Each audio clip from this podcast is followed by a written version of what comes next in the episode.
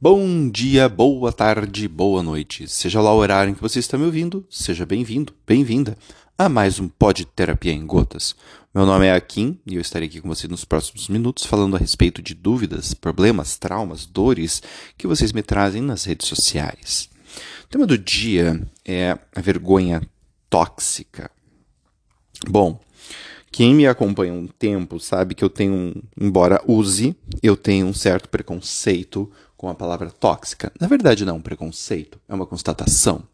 Porque quando a gente fala tóxico, na verdade a gente não está falando absolutamente nada a não ser uma referência a algo que nos faz mal.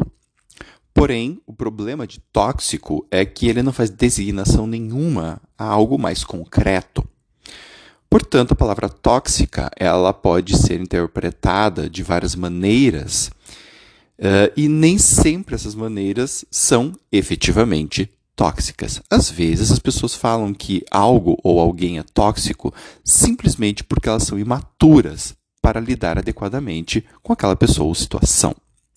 Porém, no caso da vergonha, né, é, esta emoção, vamos dizer assim, nós podemos classificá-la de acordo com um livro, né, Healing the uh, Shame That Binds You, do Bradshaw, que é um livro já antigo, mas um livro bem interessante. É, neste livro, ele fala sobre a vergonha e a vergonha que ele chama de tóxica. Né? Mas ele faz uma diferenciação né, técnica entre elas. A vergonha ela é uma emoção comum à espécie humana e, por si só, ela não tem absolutamente nada de ruim. A vergonha é uma emoção que sentimos quando percebemos que estamos, de alguma forma, indo além do que a gente poderia ou deveria ir nas relações sociais. Ou seja, a gente fica envergonhado quando?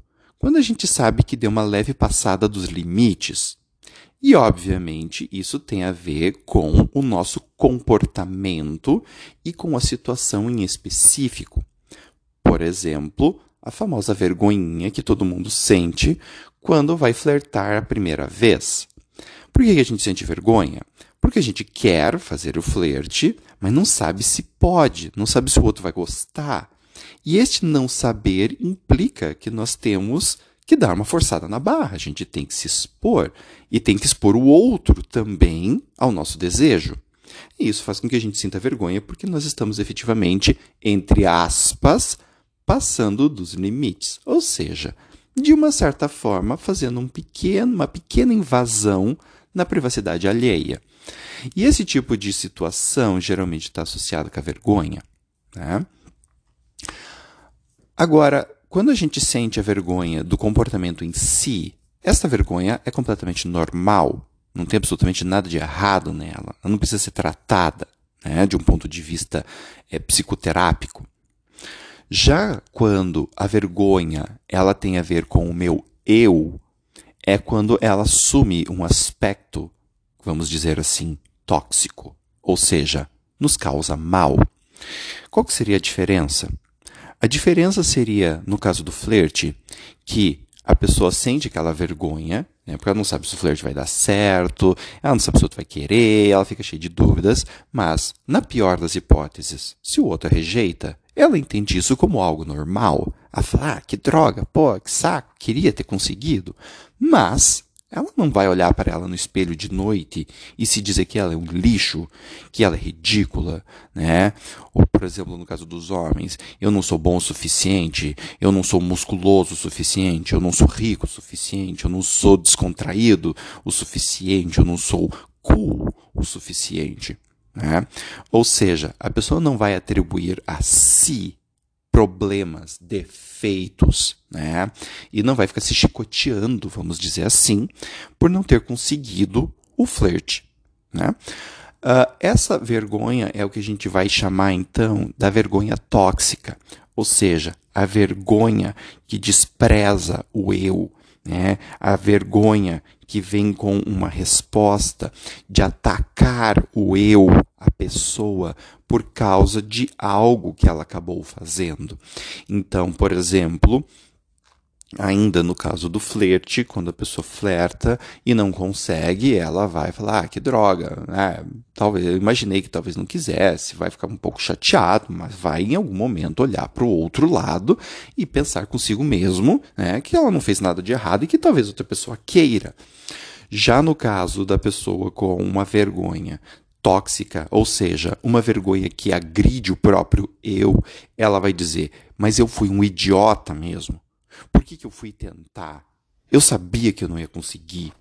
Eu sou feio, eu sou gordo, eu sou burro, eu não sou atraente, eu sou pobre, uh, eu não sou bom o suficiente, né? eu não sou bom de papo, eu não tenho nada para dizer, eu não sou interessante. Então, né, percebam que tem uma diferença muito grande na reação de um e de outro em relação ao mesmo evento. Né? A vergonha que agride o eu ela não olha para o comportamento que não deu certo, ela olha para a pessoa que é errada. E por isto, obviamente, o comportamento não deu certo. Né? Isso pode ter várias origens, né? E geralmente isso vai ter algumas origens na família, com pais ou muito críticos, ou pais super protetores, ou pais ainda com expectativas muito elevadas né? De forma que tudo o que a criança faz se torna sempre insuficiente. Tudo que a criança faz é sempre um alvo de crítica ou de algum conselhozinho extra do tipo, mas eu só estou falando isso para o seu bem. Né?